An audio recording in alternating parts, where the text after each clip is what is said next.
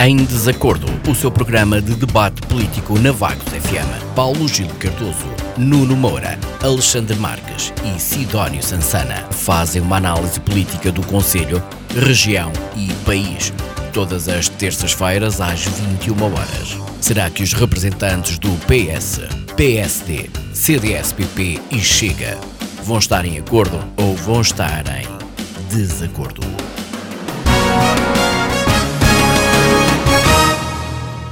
Olá, muito boa noite. Estamos de volta com mais uma edição do Em Desacordo, o seu programa de debate político de terça-feira à noite. Comigo tenho já Nuno Moura, do PSD, e Sidónia Sansana, do Chega. Alexandre Marques não vai estar presente nesta edição do programa de debate político. Eh, não conseguiu também substituto à última da hora eh, e aguardamos a qualquer momento a chegada de Paulo Gil Cardoso, do Partido Socialista. Para já, eh, anuncio os temas desta semana. Vamos falar de um tema tema nacional e de um de âmbito não local, mas com algum foco também local. Portanto, vamos falar do novo governo uh, e vamos falar uh, da possível nomeação de Silvério Regalado como vice-presidente do PSD Distrital de Aveiro. Para já, peço ao Nuno que uh, nos diga quais são os assuntos prévios que nos traz esta semana. Boa noite, Nuno.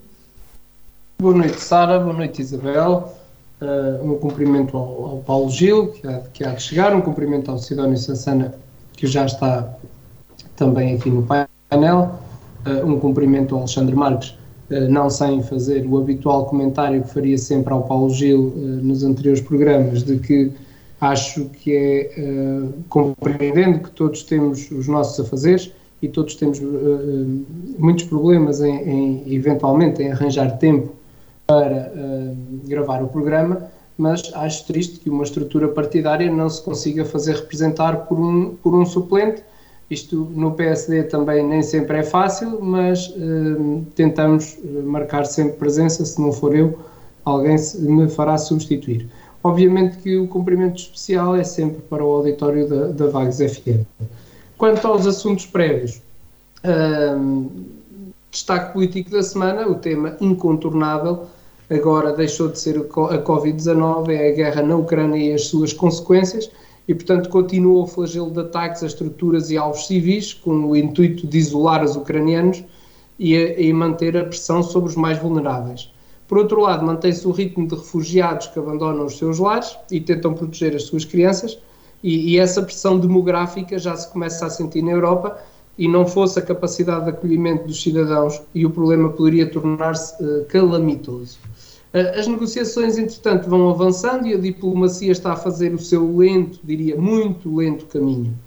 Um, sou da opinião que uh, este conflito já ultrapassa aquilo que é o aceitável, se podemos usar este termo para, para uma guerra, Uh, e não tenho dúvidas nenhumas que uh, Vladimir Putin está, uh, nesta altura, arrependido da forma como avançou para este conflito, porque está a levar uma resposta à altura dos ucranianos e, portanto, glória à Ucrânia e aos ucranianos que efetivamente merecem. Apesar de eu ter dito que, deixo, que o tema da semana deixou de ser a Covid-19, eu não quero outra vez deixar de falar na Covid-19 e de alertar novamente todas as pessoas para respeitarem as normas emanadas da Direção-Geral de Saúde e, se possível, mais do que essas agora, manter o distanciamento social, desinfetar as mãos e, se possível, usarem a máscara, uh, por uma razão simples. Nós vimos agora que, por exemplo, Espanha está já a, a abrir caminho uh, para que uh, nem os contactos de risco tenham que fazer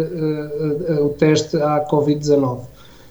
bem, é uma opção. Se formos pegar na opção da China, nomeadamente Xangai, vai fechar novamente uh, durante cinco dias uh, e, portanto, vão passar a um confinamento geral de cinco dias para ver se põe fim à, à proliferação da, uh, da Covid-19, nomeadamente no que respeita ao Omicron.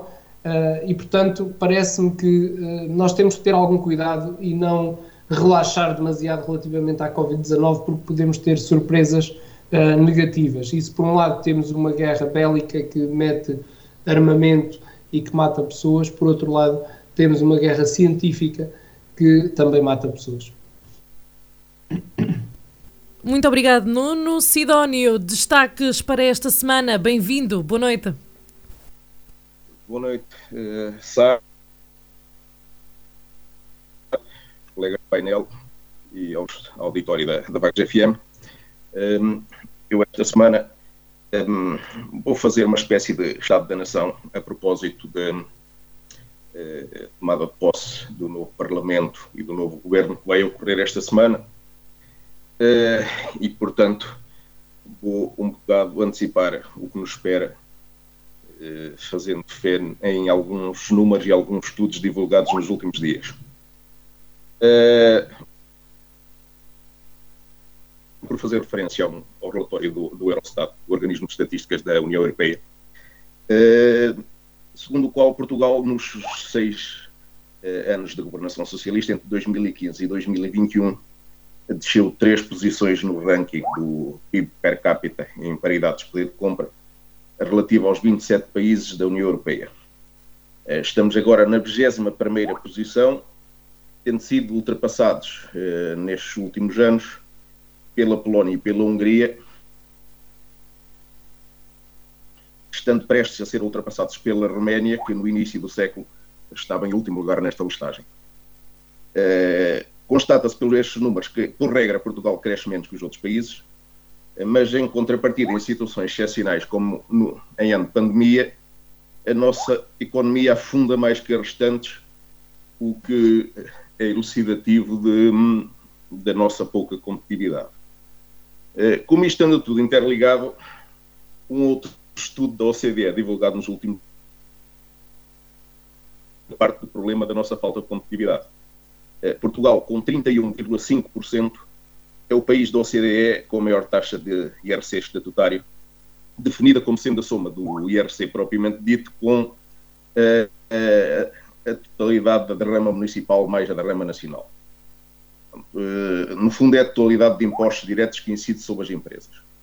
Bom, depois, o estudo também refere que é um facto com isenções e subsídios, esta taxa média em Portugal acaba por andar à volta dos 20 mas uh, já sabemos que nisto de subsídios e isenções há sempre filhos e enteados e não é esta a prática mais recomendada. Uh, mesmo assim, por exemplo, esta taxa na, na Hungria, que nos ultrapassou em produção de riqueza uh, nestes últimos anos, anda pelos 9%. na Irlanda, que nas últimas décadas passou de um país pobre para o segundo mais rico da União Europeia, esta taxa é de 12,5%. pronto, já agora, Polónia, Hungria, Irlanda e Roménia, países que estão a enriquecer olhos vistos, eh, são governados por partidos de direita, conservadores, nacionalistas, liberais, por aí.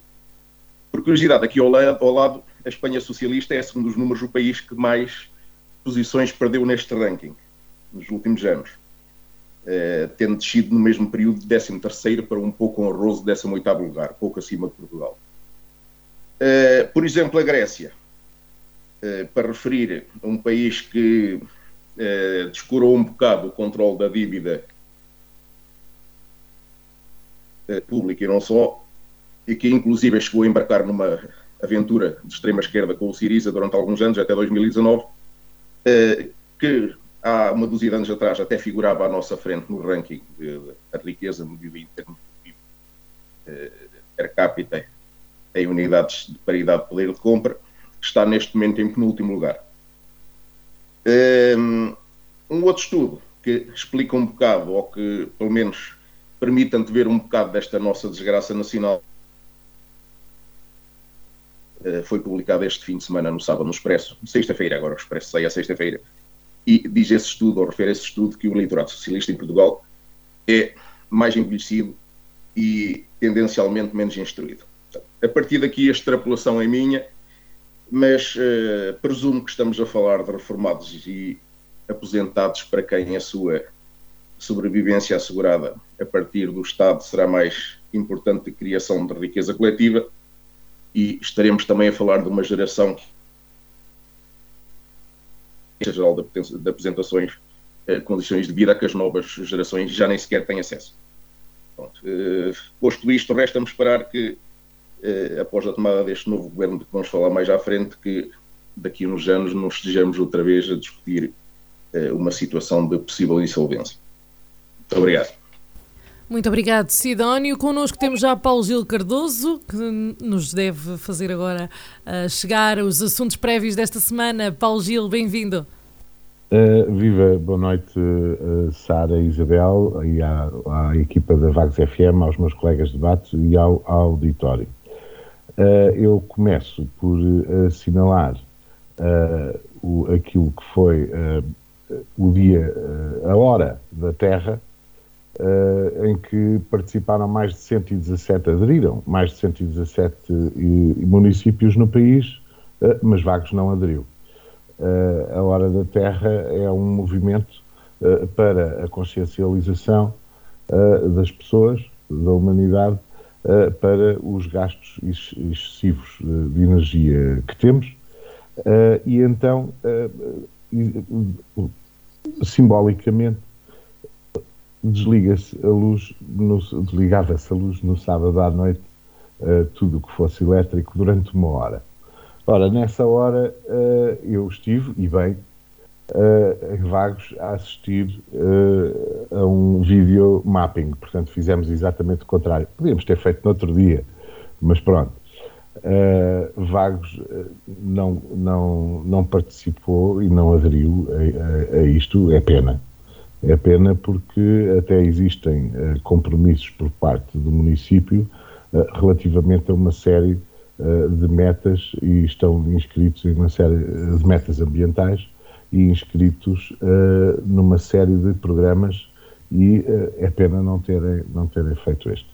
Uh, relativamente à política nacional, toma posse o governo então dia 30, amanhã, e com menos ministros, e já vamos falar mais à frente, tem há algumas pessoas aqui da nossa região que farão parte desse governo também, e ainda bem, uh, e já vai mais do que tarde. Uh, apesar do protesto e apesar, e bem também, relativamente à legalidade da, da, da, questão do Círculo da Europa e da contagem dos votos e dessa repetição eleitoral, o resultado saiu um bocadinho desfavorável ao, ao PSD e aos outros partidos, porque o PS acabou uh, por meter uh, os dois deputados. É só o que tenho para dizer. Muito obrigada aos três. Avançamos então neste nosso programa e, como eu já disse, hoje vamos falar então um, do novo governo e um, também do, da candidatura ao PSD distrital de Aveiro. Um, começamos, se calhar, pelo local, pela pelo, a, a, a, candidatura que foi apresentada, liderada por Emílio Souza à liderança então do PSD distrital de Aveiro e que poderá, não é uh, nada confirmado, mas poderá contar aqui com uh, Silvério Regalado como vice-presidente. O, o, presidente da Câmara de Vagos não, não, não confirmou nem desmentiu, até porque até uh, esta quarta-feira, portanto até amanhã, um, há abertura para que sejam um, apresentadas novas listas, em alguma eventualidade. Por isso, um, eu pergunto, Sidónio, como é que vê, uh, não, não, sendo, apesar de não ser do partido, como é que vê esta possível integração uh, de vagos numa candidatura a nível distrital? Portanto, uh, para começar, realmente não está confirmado nem, nem pelo próprio Dr. Silvério Galado, nem pelo candidato à presidência da distrital da Aveiro do, do PSD. Emílio Souza. Pronto, a concretizar-se as maiores venturas, naturalmente, pelo lado. Eh, já aqui discutimos outras situações semelhantes. É sempre bom ter pessoas de Bacos uh, em cargos com uma maior abrangência territorial, por assim dizer. Um, ehm, embora também perceba que o Dr. Silvério Galado tem que começar a, a estruturar o seu percurso uh, após o presente mandato à, à frente da Câmara de Vagos, também é um facto que ainda faltam quase quatro anos para esse momento, ele que não poderá exagerar nas uh, alternativas que o roubo e o fogo. Uh, quanto a uma hipótese que por vezes aqui se levanta em situações uh, similares, não me parece que Vagos propriamente venha a ter benefícios significativos decorrentes dessas situações, o que não significa que não seja honroso para Vagos este tipo de situações. aquilo que mais retenho da notícia que, que vi onde se fazia referência a esta possibilidade, é, dizia o candidato à liderança do PSD, que teme ou temeu que o partido não consiga chegar ao poder e, consequentemente, importância. Palavras sábias, sábias parecem a mim, acho que ele tem toda a razão, viu um pequeno vislumbre do futuro.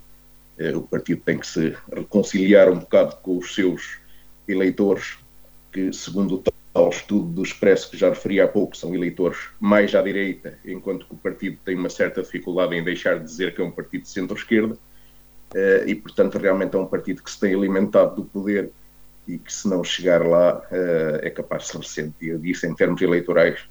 Eh, muito obrigado. Muito obrigado, Sidónio. Paulo Gil. Ora, é sempre bom ter a dinâmica dentro dos partidos e que os partidos sejam integrados por pessoas de, de, de, diversos pontos do território, com certeza. Aliás, é de, é de todo o interesse do partido que assim seja também, ou de, qualquer partido, para conseguir ter apoio. se houver irregalado, com certeza tem teve, e o PSD teve ao longo de, uh, neste caso, seis mandatos consecutivos, primeiro três do Rui Cruz e agora três de Silvério Regalado, uh, é normal que, e com, e com uma maioria confortável, uh, apesar de, de, um, de, uma ligeira descida, e é normal que integre órgãos do partido. E, ainda bem, portanto, uh, uh, agora a análise relativamente aos, aos lugares e, a, e, e, às equipas e às listas, etc., isso cada um e cada partido sabe as suas tendências internas e tem com certeza que determinadas pessoas têm empatia com mais empatia com umas do que com outras uh, com certeza que uh, projetos uh, serão diversos e, e, depois, mediante isso, com certeza, encaixam aqui e acolá.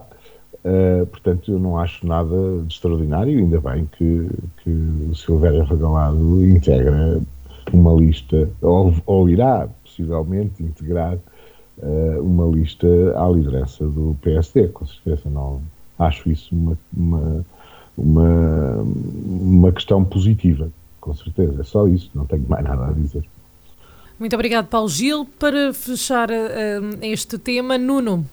Bem, Sara, tanto quanto eu sei sobre este assunto e, e, e ainda na qualidade de, de vice-presidente da Comissão Política do PSD de Vagos, é que efetivamente Emílio Souza, presidente da Câmara Municipal de Santa Maria da Feira, é para já candidato a, a, único à Comissão Política Distrital da Aveiro do PSD em ato eleitoral a realizar-se no dia 2 de abril uh, deste ano. E, portanto, sei também que o referido autarca e candidato esteve em Vagos, no Centro de Educação e Recreio, no passado dia 23, para uma ação de campanha, onde apresentou as linhas gerais da ação política da sua candidatura, não tendo feito, feito referência oficial a qualquer dos elementos que poderão vir a integrar a, a sua lista. E, no entanto, foram muitos os elogios dirigidos ao Dr. Silveira Regalado e é manifesto o apoio deste à candidatura, e, portanto, não me admira nada, até porque tem notoriedade para tal, que viesse a ser um dos vice-presidentes da lista de Emílio Souza. Contudo, creio que o Dr. Silveira Regalado já deu a resposta diretamente à Vagos FM, não confirmando nem desmentindo esse facto,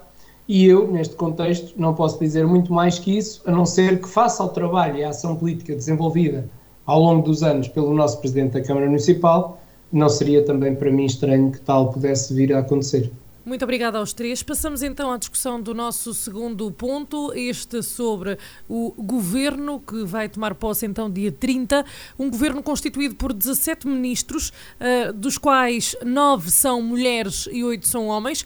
Há ainda a tomada de posse de 38 secretários de Estado, entre os quais 26 homens e 12 uh, mulheres. Começamos pela agricultura, mantém-se Maria do Céu Antunes. Na coesão territorial, mantém-se Ana Brunhosa. Nas infraestruturas, e Habitação mantém-se Pedro Nuno Santos.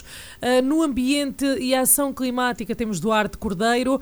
Temos na saúde Marta Temido, no trabalho Solidariedade e Segurança Social Ana Mendes Godinho, na educação João Costa, aqui também uma mudança, Ciência, Tecnologia e Ensino Superior com Elvira Fortunato, na cultura com Pedro Adão e Silva, na economia e do mar António Costa e Silva, adjunta e dos assuntos parlamentares Ana Catarina Mendes, Ministro das Finanças temos uh, Fernando Medina, na Justiça Catarina Sarmento e Castro e na Administração Interna José Luís Luís Carneiro, na Defesa Nacional Helenas Carreiras, Negócios Estrangeiros João Gomes Cravinho e a Ministra da Presidência Mariana Vieira da Silva. Uh, Paulo Gil, uh, começo por si. Uh, como é que vê este governo, a escolha destes ministros e a sua tomada de posse depois? Eu vejo à partida com bons olhos, com certeza. há aqui uma, uma concentração, Uh, cada cabeça a sua sentença, com certeza. Uh, como, como disse o nosso, o nosso Presidente da República, se fosse ele a fazer a lista dos ministros ou a escolher a equipa, escolheria outra. Uh, eu, se calhar, também. Mas isto é normal. Quem escolhe é António Costa. E, e, e, acho que escolhe bem. Uh, houve algumas críticas, uh, nomeadamente internamente do, do Partido Socialista, uh, relativamente que havia uma tendência de ter muitas pessoas que, que, que são de um círculo ali mais próximo lisboeta. eu não acho, não considero, acho que é um erro é de análise porque temos muitas pessoas no, de, de, diferentes regiões do país, eh, inclusive é das ilhas, eh, e da Aveiro também, porque Pedro Nuno Santos mantém-se, no Ministério da, das, das, das, Infraestruturas e, e portanto, acho bem. poderá haver aqui alguma dúvida ou outra, mas à partida gostei uh, de, de, ver uh, Carneiro no governo uh, e Cordeiro também. são pessoas muito válidas e muito com uma capacidade de trabalho incrível. Epá, vamos, vamos ver isto.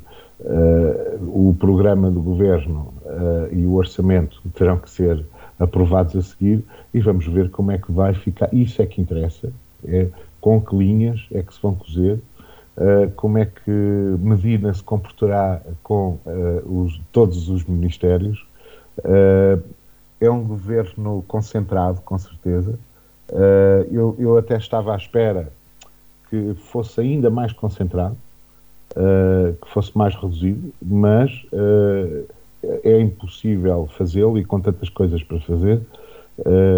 nós tive, perdemos muito tempo uh, com a pandemia, uh, com este processo eleitoral todo, tivemos muito tempo sem governo, há muito trabalho a fazer, há, há muitas coisas paradas. Ainda hoje lia, uh, aliás, é uma publicação ministerial relativamente ao património, que temos 115 edifícios abandonados ou devolutos que eram dos ministérios, nós fartamos de falar nisso aqui, por exemplo.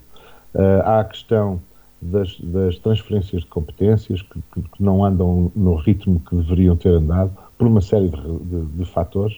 Uh, essencialmente, uh, eu acho que foi essencialmente pela, pela pandemia e também por uh, crise, excesso de trabalho e esperemos que estas pessoas todas estejam à altura de pôr isto a andar finalmente e que haja orçamento, porque não podemos estar toda a vida aqui. Agora, há aqui outra questão uh, que se prende uh, com uh, o, o, plano de, de, de, recuperação, com o PRR, e da sua, e da sua aplicação e distribuição, ao contrário daquilo que as pessoas pensam, o, o, os fundos e o PRR vêm, apesar de a maior fatia ficar no Estado e não nas empresas, ficam só 20 e tal por cento uh, nas serão destinados às empresas, uh, uh, 70% eh, ficarão uh, no Estado, portanto haverá obras, haverá uma série de coisas. e Aveiro, por exemplo, é bem contemplada nesses fundos. o caso da Universidade de Aveiro, há quatro universidades que, que, destacadamente, e todas do Norte, Aveiro, Coimbra, Porto e a outra não me recordo, e que eu acho que a maior parte dos investimentos estão outra vez no litoral, deveríamos ter pensado um bocado mais e haver mais projetos para o interior também. E também é uma autocrítica, mas foi assim que foi feito, uh, que deveria haver os tais, esses 20% do PRR para as empresas, o grosso é para pequenas e médias empresas, não, é, não é para grandes empresas, uh, deveria uh, ter sido, a fatia devia ter sido um bocadinho maior. Uh, apesar de eu entender que nós não temos que começar, em termos de evolução humana e política, a, a, a contrariar esta ideia de que temos que produzir riqueza, produzir riqueza, temos que ser ricos, temos não, não e, e, e, da competição desenfreada, esta competição e esta loucura de procura pela riqueza, foi isto, é isto que provoca guerras é? e, e provoca desavenças. Uh, e eu, enquanto socialista, entendo que uh, não temos que, que, andar eternamente a competir com toda a gente. Não temos. Nós temos que começar a educar as pessoas para terem conforto e aquilo que é suficiente. Vamos ver o que é que este governo, uh, como é que ele se vai agilizar. Eu tenho grandes expectativas. Obrigado. Nuno, um, está curioso, digamos assim, então, como uh, é que este governo se pode agilizar ou como é que vê a formação deste governo por António Costa? Ora bem, eh, Sara, eu, eu, posso começar por dizer que este é o primeiro governo verdadeiramente partidário. Essa é uma qualidade a ter em conta e que vale muito mais do que ter no mesmo governo pai e filha ou marido e mulher. Isto já para não falar de outros graus de parentesco. Depois de ter obtido uma maioria absoluta, o primeiro-ministro ficou com a liberdade suficiente para indicar quem muito bem entendesse e para os ministérios ou pastas que entendesse. Quanto ao Presidente da República, ah, não teria outro remédio senão ratificar essa escolha, independentemente se concordava ou não. Aliás, ele até tomou conhecimento da lista governamental, não na reunião prévia que deveria ocorrer com o Primeiro-Ministro, mas sim através da comunicação social, tanto quanto se disse. E, e este parece-me ser o primeiro tique da maioria absoluta. Eh, eu não queria por agora falar muito dos indigitados para os diversos ministérios, porque acho justo e prefiro primeiro saber quais vão ser as suas linhas de ação política e então depois comentar com, com mais propriedade e conhecimento. Já ouvi muitas opiniões e muitos comentários sobre este tema nos órgãos de comunicação social e há alguns que me chamaram particularmente a atenção. Um tem a ver precisamente com uh, a indicação de Fernando Medina para a pasta das finanças, o que se comenta é como é possível indicar uma pessoa que para gerir as finanças do país, quando não mereceu a confiança das pessoas para gerir as finanças de Lisboa. Há quem diga que esta nomeação só ocorreu para humilhar os eleitores da, da, da capital. Um outro comentário refere-se ao novo Ministro da Cultura, Adão e Silva, que foi nomeado no ano passado com muita contestação e especulação para presidir às comemorações do 25 de Abril. Uh, outro comentário diz respeito a António Costa Silva, Ministro da Economia e do Mar, poeta no sentido em que alinha frases umas por baixo das outras, de modo a formarem estrofes, nas horas vagas orientou os destinos do PRR 99,99% para o Partido Socialista, perdão, o Estado, e 340 euros para a Ralé. Uh, ao contrário dos companheiros de governo, tem experiência no setor privado, infelizmente ao serviço da oligarquia angolana e de petrolíferas que acabaram falidas. Uh, e por aí fora, portanto, poderia continuar a comentar outras opiniões, uh, mas como já disse antes, prefiro aguardar para ver quais são as reformas que esta nova equipa governativa vai operar para que os portugueses vivam melhor e paguem menos impostos, uh, e, isso, isso, é que, isso é que importa. Por outro lado, estranha-me aqui um pequeno pormenor que foi chamado a atenção e que, e que, nós vamos descobrindo à medida agora que, que que se for pondo em prática este novo modelo de governo, mas é o facto de uh, um, tudo o que tem a ver com a Europa ficar com António Costa e, portanto, parece-me a mim que o Ministério dos Negócios Estrangeiros fica aqui numa situação complicada, no sentido em que tem negócios com, conforme diz o próprio nome, negócios com o estrangeiro, menos com a Europa, que está sobre a alçada do Primeiro-Ministro. Portanto, não se compreende bem qual foi aqui o critério, mas certamente que António Costa terá na sua visão, e nesse aspecto eu já várias vezes o disse, António Costa é um político excepcional e, portanto, eh, terá certamente eh, nas suas eh, ideias alguma coisa específica que o levou a alterar a forma de gerir esta pasta. Para terminar esta primeira ronda, Sidónio. Ora bem, um, nos tempos que correm, o, o Mourinho é a melhor arma que nos resta para disfarçar um bocado o ambiente cinzento e depressivo por aí anda. Um, ehm, como bem diz uma das uh, frases uh, da semana, vale mais ter um comediante que virou presidente uh, do que ter um presidente de quem toda a gente se ri. sim, esta frase começou a circular depois da, da composição do novo governo ter sido comunicado aos colegas jornalistas do irmão do Primeiro-Ministro. Primeiro-Ministro ter comunicado ao Presidente da República. Uh, por isso, com a devida vénia, eu vou reproduzir de memória o cartão da edição de sexta-feira do Correio da Manhã, que traduz exatamente o que penso também deste governo. Um, um dos personagens começa por se interrogar como é que este governo, com as mesmas pessoas de antes, vai governar melhor e resolver os problemas. Responde o segundo personagem. É que agora é que vai ser a sério. Bom, isto dá uma ideia de por onde começam os problemas. Realmente, a base do recrutamento é escassa. Uh, daí que se repitam muitos secretários de Estado, alguns ministros. Uh, não é possível aqui abordar todos, mas vou exemplificar com a Ministra da Saúde, que no, no setor da saúde é, é, contestada de uma forma bastante generalizada, mas que é popular porque apareceu na televisão por causa da pandemia, assim ao género de concorrente Big Brother. Mas talvez ainda pior do que isso é ver ministros que passam de umas pastas para as outras como se fossem especialistas de tudo e mais alguma coisa. Uh, realmente não, não, não é possível abordar todas as situações, mas algumas saltam realmente um bocado à vista. Uh, a questão das finanças, da pasta fulcral das finanças, uh, é, é, abordada em quase todos os comentários. em vez de um independente com um perfil disciplinador que induz os, os, colegas do governo a gerir criteriosamente o dinheiro, como tem sido prática, eh, escolhe-se um político de carreira eh, que não sabemos se eh, nos momentos difíceis será mesmo capaz de colocar os interesses do rigor das contas acima dos interesses do partido. E sobretudo, como já se referiu, não vai ser fácil de impor-se, né? porque ele saiu da Câmara de Lisboa com a imagem de, de derrotado uh, e que parece que recebeu um prémio de, de fidelidade com ida para o governo.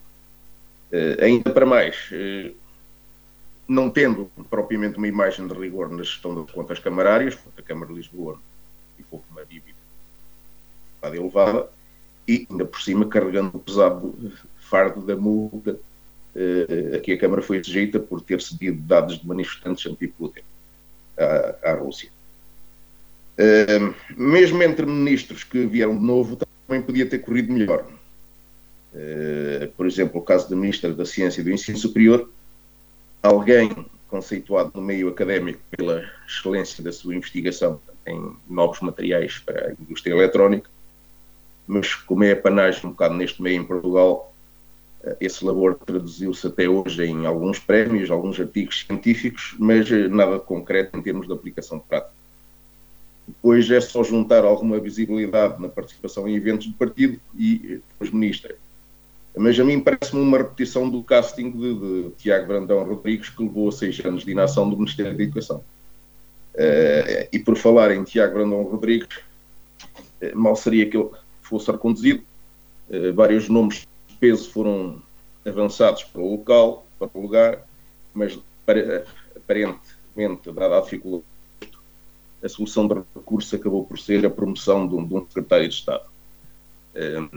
Não que a promoção de um secretário de Estado seja necessariamente má, até pode ser boa no caso de, de um excelente desempenho eh, como secretário de Estado que mereça o prémio da, da promoção a ministro. Uh, neste caso, um, é precisamente o desempenho do secretário de Estado que causa uma apreensão no setor. Eh, João Costa tem a fama de ter sido o único elemento da anterior equipa da educação que produziu algum trabalho e, se calhar, tudo o que se fez nos últimos anos na educação uh, Hum, em termos de exigência, de, de, de reflexo na disciplina, na inclusão, tudo aquilo que teve influência nas escolas terá sido de sua lavra, até o que consta. Uh, mas, dada essa consequência que, nós, que se sente nas escolas em nível de, do crescimento em disciplina e da falta de exigência, uh, e que levou muita atividade docente, diga-se de passagem, conduzindo à atual falta de professores, há uma certa desconfiança em relação àquilo que João Costa poderá vir fazer, eh, tratando-se eventualmente de uma solução de continuidade. Eh, houve um representante dos diretores que se, a lembrar que João Costa terá falado ou conhece praticamente todos os agrupamentos, mas eh, terá dialogado sobretudo com os diretores, porque com os professores propriamente ditos e com o restante pessoal das escolas o diálogo não é propriamente conhecido. Um, a terminar, e só para referir um exemplo de, uh, das, várias, das várias falhas que podem ter ocorrido na definição da orgânica, eu vou citar a propósito, já que estou uh, aqui um bocado à volta de, desses ministérios, um, mais uma vez referir a separação que existe entre o ensino superior e os restantes níveis de ensino. parece que muitos dos problemas do setor poderiam passar na sua solução pela articulação entre as duas áreas. Eh, mas sabe-se lá porquê, provavelmente porque no ensino superior haverá a tendência para achar que, que tem eh, alguns problemas à parte, eh, esta não tem sido a solução. Portanto, é apenas um exemplo. Outros poderiam ter sido referidos de, de eventuais falhas nesta orgânica de distribuição de pastas e distribuição de pelouros pelos vários ministérios e pelas várias secretarias de Estado. Muito obrigado. Muito obrigado, Sidónio. Avançamos para uma segunda ronda. Paulo Gil pediu a palavra. Uh, sim, eu queria destacar também, porque me passou uh, agora há bocado na conversa, uh, que este é um governo em que, que aliás, nunca, nunca houve um governo com tantas mulheres ministros, ou ministras, como queiram, num governo em Portugal. Eu acho isso um dado positivo à partida. Vamos ver se são realmente pessoas competentes e se dão outra, outro elan uh, à política, tanto nacional como de exemplo uh, a nível europeu e, quiçá, mundial. a, outra, a outra que queria destacar também é que, pela primeira vez, temos uma mulher como Ministra da Defesa. Uh, e uh, vamos ver como uh, as, as FIAs militares e os militares se encaixam e como elas se encaixam. Estou curioso. eu que fui militar também, de uma tropa especial, e, e, conheço bem a, a, nossa, a, a, nossa a nossa associação castreja, digamos assim, Uh, sempre houve muitas reticências relativamente, uh, isto os mais velhos, com certeza, uh, a mulheres nas Forças Armadas de início e, e agora finalmente temos uma Ministra da Defesa, o que eu acho extraordinário e, e, bastante positivo. também destacar que se englobou o Ministério do, o anterior Ministério do Mar fica inserido uh, no Ministério da Economia e passa ao Ministério da Economia e do Mar.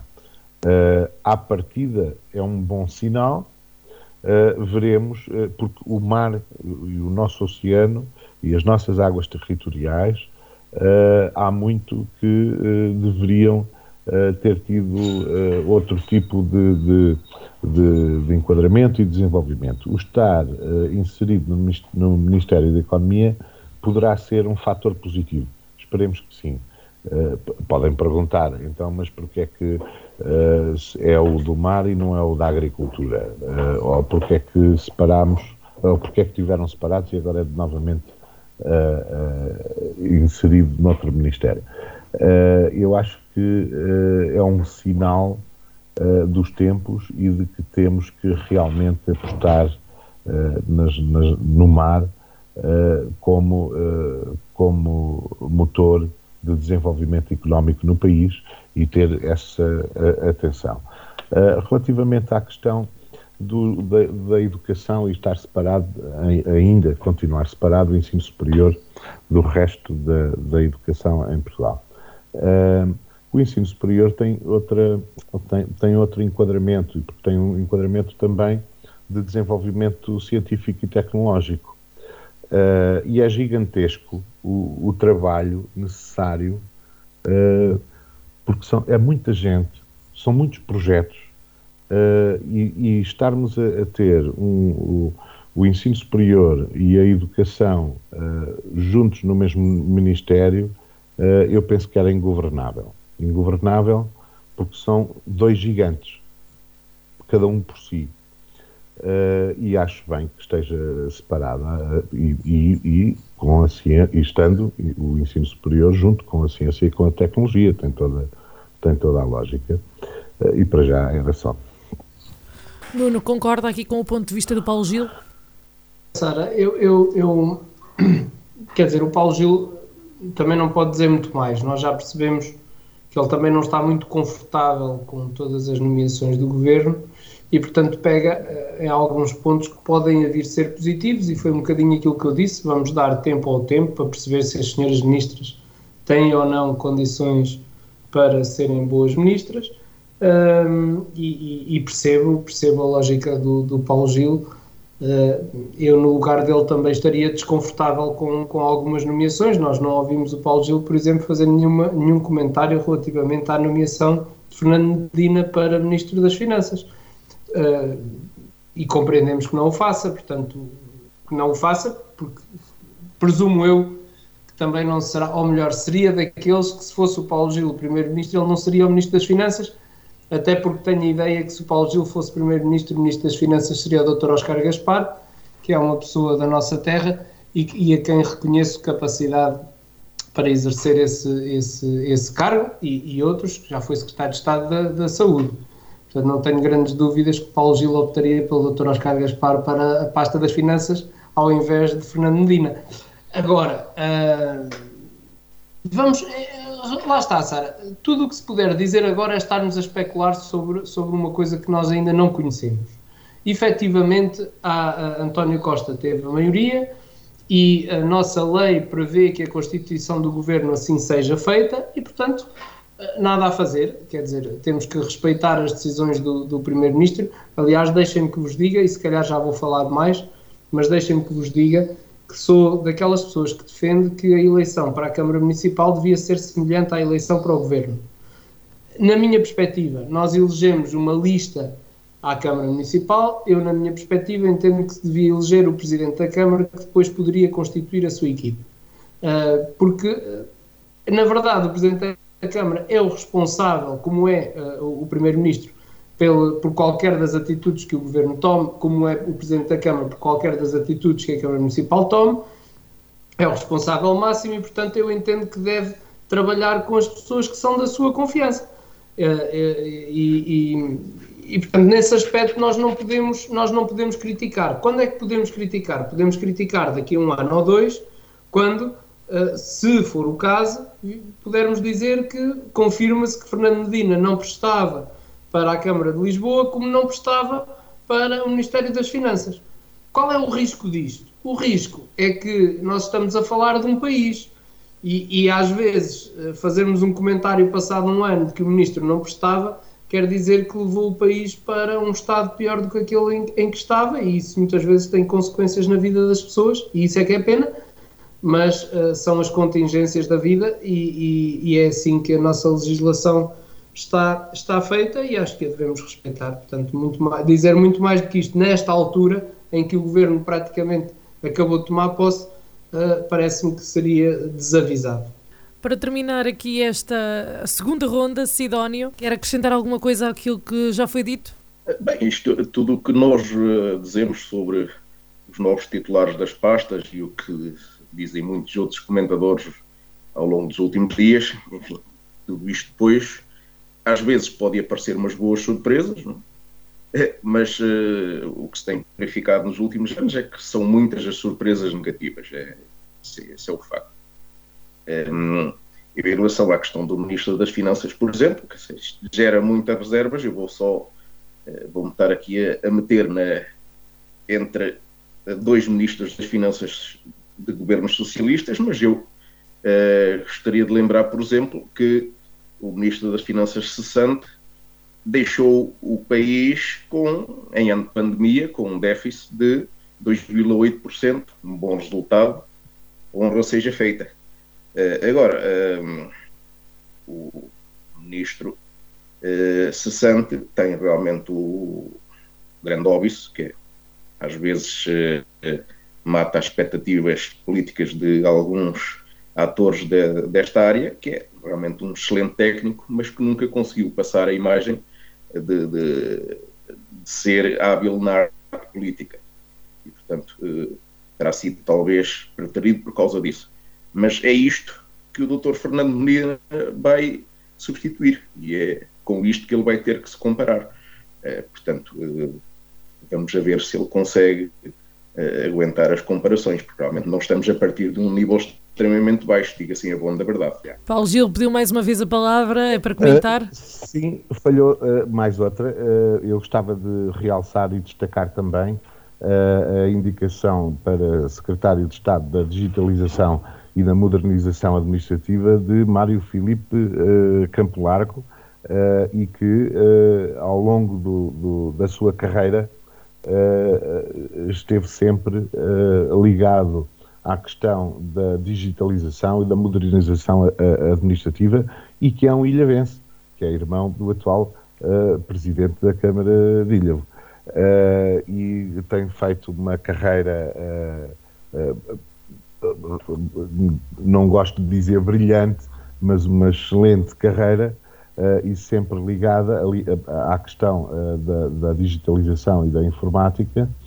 E, aliás, e teve, era o responsável, foi o responsável europeu da, da, da parte da, do, do funcionamento informático uh, do, da, Comissão Europeia e do Parlamento Europeu. Portanto, acho que o Secretário de Estado, esta, esta, esta Secretaria, à partida ficará muito bem entregue e com uma pessoa aqui da nossa zona, com certeza. Muito obrigado, Paulo Gil. Pergunto se mais algum dos nossos comentadores quer intervir. Só por curiosidade, gostava de ouvir um comentário do Paulo Gil ao, ao, ao seu Ministro das Finanças. Eu penso que era era, era, era, era útil. É o que tem suscitado mais. Não vai ele estar a ouvir o nosso programa e sentir-se menosprezado pelo, pelo seu companheiro de partido que ainda não fez um único comentário sobre o seu Ministro das Finanças. Paulo Gil? Uh, Nuno, Nuno não, não, teve, não tomou atenção porque foi ainda uh, nas minhas, logo nas, minha, nas minhas primeiras intervenções que falei uh, no Medina. Uh, aliás, referi que estava expectante para ver como é que seria a coordenação entre os ministérios e ele e qual seria a sua capacidade. Foi logo a primeira coisa, foi logo dos primeiros comentários que eu fiz. Uh, se António Costa e, e as pessoas uh, uh, que o rodeiam acreditam nele, epá, esperamos, vamos ver, vamos ver qual será a sua capacidade de, de trabalho.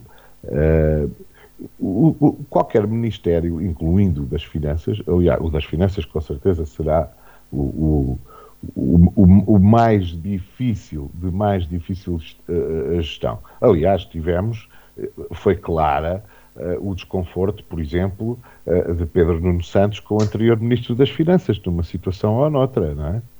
Uh, e, e, e, porque o, o, o, Ministério das Finanças é que acaba por controlar uh, os gastos e os investimentos todos uh, de todos os outros ministérios. Vamos ver qual é a sua capacidade de, de, de gestão, porque isto, porque isto, é uma questão de gestão, porque nós sabemos que a manta é curta, mesmo com o PRR, mesmo com fundos europeus, mesmo com tudo, uh, nós estamos numa fase de mudança uh, histórica mundial, temos problemas com energia, temos problemas com ambiente, temos problemas com, com produção alimentar, agrícola e, agropecuária, temos problemas com sustentabilidade. O que vem aí não é fácil. Vamos ver se realmente o Medina estará à altura da tarefa. É só, e espero bem que sim, que esteja. Muito obrigado, Paulo Gil. Pergunto se hum, mais alguém quer intervir. Não havendo mais comentários, uh, passo às despedidas. Agradeço-vos por terem estado connosco. Paulo Gil, Nuno Moura, Sidónio Sansana. Para a semana estamos de volta, espero eu, com um plantel completo e outros temas aqui a debate. Até lá. Em Desacordo, o seu programa de debate político na Vagos FM, todas as terças-feiras às 21 horas. Será que os representantes das conselhias vão estar em acordo ou vão estar em desacordo?